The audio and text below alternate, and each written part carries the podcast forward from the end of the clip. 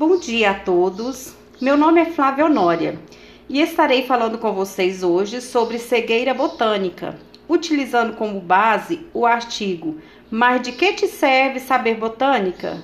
dos autores Antônio Salatino e Marcos Buquerdige. Imaginemos uma foto típica da savana africana, mostrando árvores, arbustos, gramíneas e girafas. Se apresentássemos essa foto a uma pessoa escolhida aleatoriamente e perguntássemos o que se vê na foto, provavelmente ela diria girafas. A probabilidade de que ela mencionasse as plantas na foto seria mínima. No entanto, não apenas elefantes, girafas, hipopótamos, rinocerontes e zebras são seres interessantes na savana africana. Por exemplo, as folhas de acácias são alimentos não só de girafas, mas também de elefantes. Os enormes espinhos que elas possuem não são um problema para girafas nem para os elefantes. Porém, no interior dos espinhos reproduzem-se formigas mutualistas muito agressivas que podem causar forte irritação na mucosa da tromba dos elefantes. Portanto, a conotação formada ao olhar a foto mencionada e acreditar que a única coisa perceptível são girafas falha no sentido de não compreender que a girafa só aparece na foto porque as plantas existem. Perceber e identificar os animais na natureza, mas ignorar a existência das plantas, parece ser uma característica da espécie humana. Não só nas escolas, mas também na mídia e em nosso dia a dia. Raramente prestamos atenção às plantas. Este comportamento é denominado negligência da planta. Interpretamos as plantas como elementos estáticos que constituem planos de fundo, um cenário onde os animais se movam.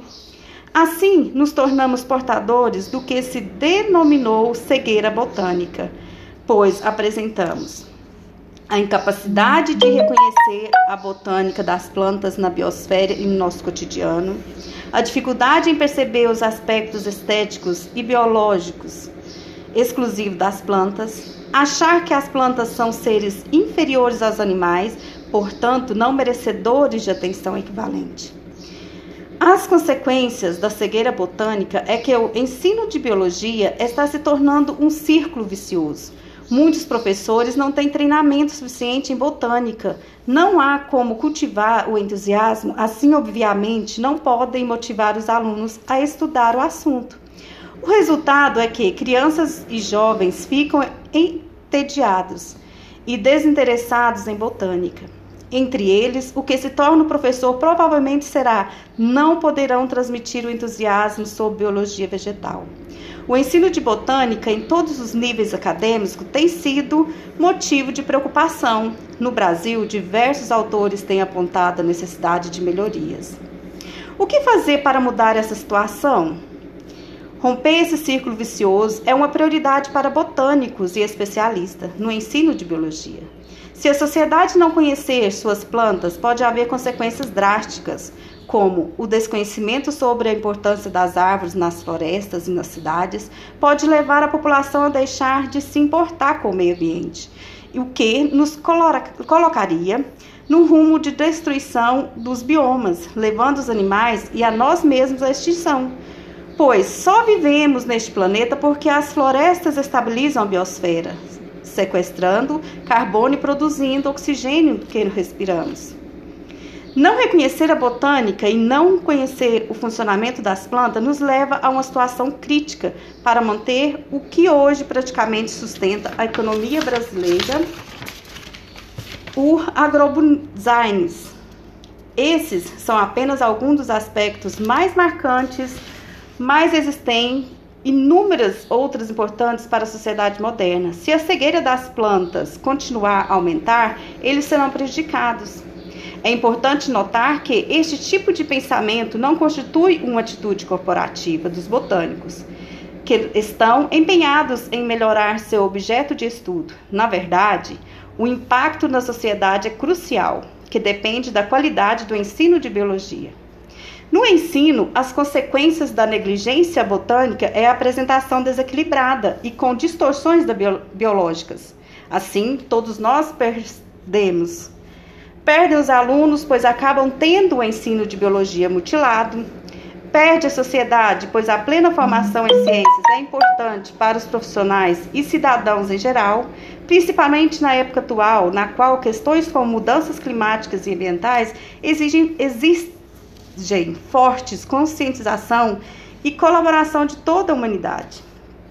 Perde a ciência, pois a bagagem de conhecimento oriunda dos ensinos fundamental e médio influi sobremaneira na atitude e tomada de decisão dos pesquisadores.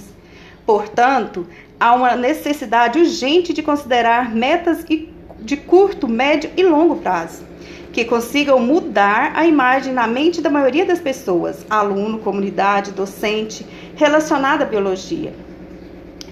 As metas de curto e médio prazo atividade de campus e laboratório. Não é comum professor de ensino fundamental e médio ministrarem aulas de botânica, embora muitas escolas disponham de instalações que possibilitem tais atividades.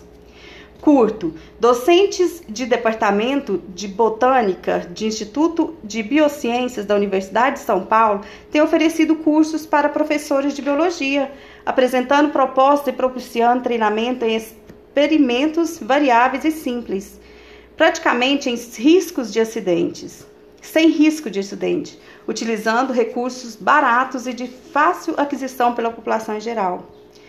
Valor cultural e econômico das plantas. Na interdisciplinaridade do ensino fundamental e médio, realçar a importância do ensino botânico que pode ser associado à geografia, história, sociologia, à climatologia, à agricultura, aos alimentos, aos remédios e etc. Valor econômico e histórico. É evidente o valor econômico de plantas como trigo, arroz, milho, feijão e a soja. As três primeiras são as culturas agrícolas mais importantes do planeta e sustentam a civilização de hoje. No entanto, a maioria dos jovens no Brasil conhece essas plantas apenas como produtos encontrados na prateleira de supermercados. Metas de longo prazo: a importância de mentores é importante enfatizar que os mentores são essenciais para superar as limitações impostas pela cegueira botânica. Estudos apontam que o cultivo de plantas em certa idade, sob a supervisão de um adulto, é um fator com alta previsibilidade no que se refere à atenção, interesse e curiosidade científica sobre plantas que as pessoas terão na fase adulta.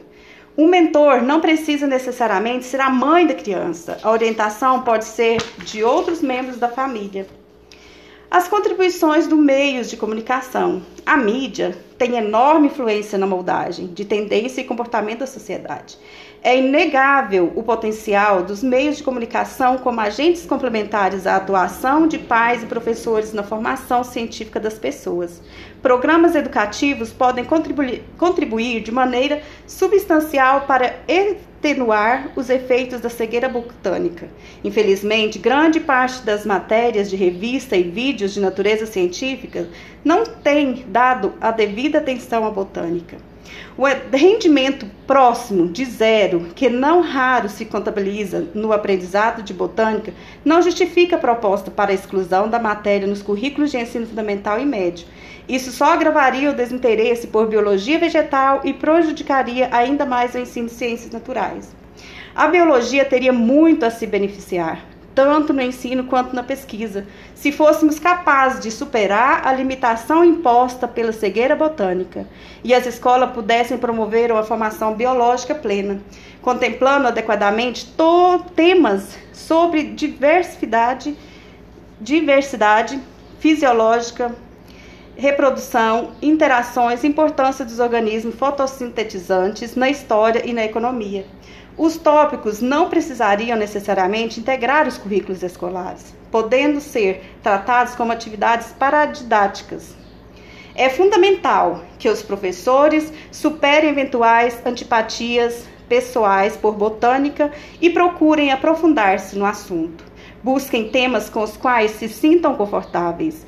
Incentivem os alunos a manter contato com as plantas e criem ou adaptem protocolos para atividades didáticas em laboratórios e no campo.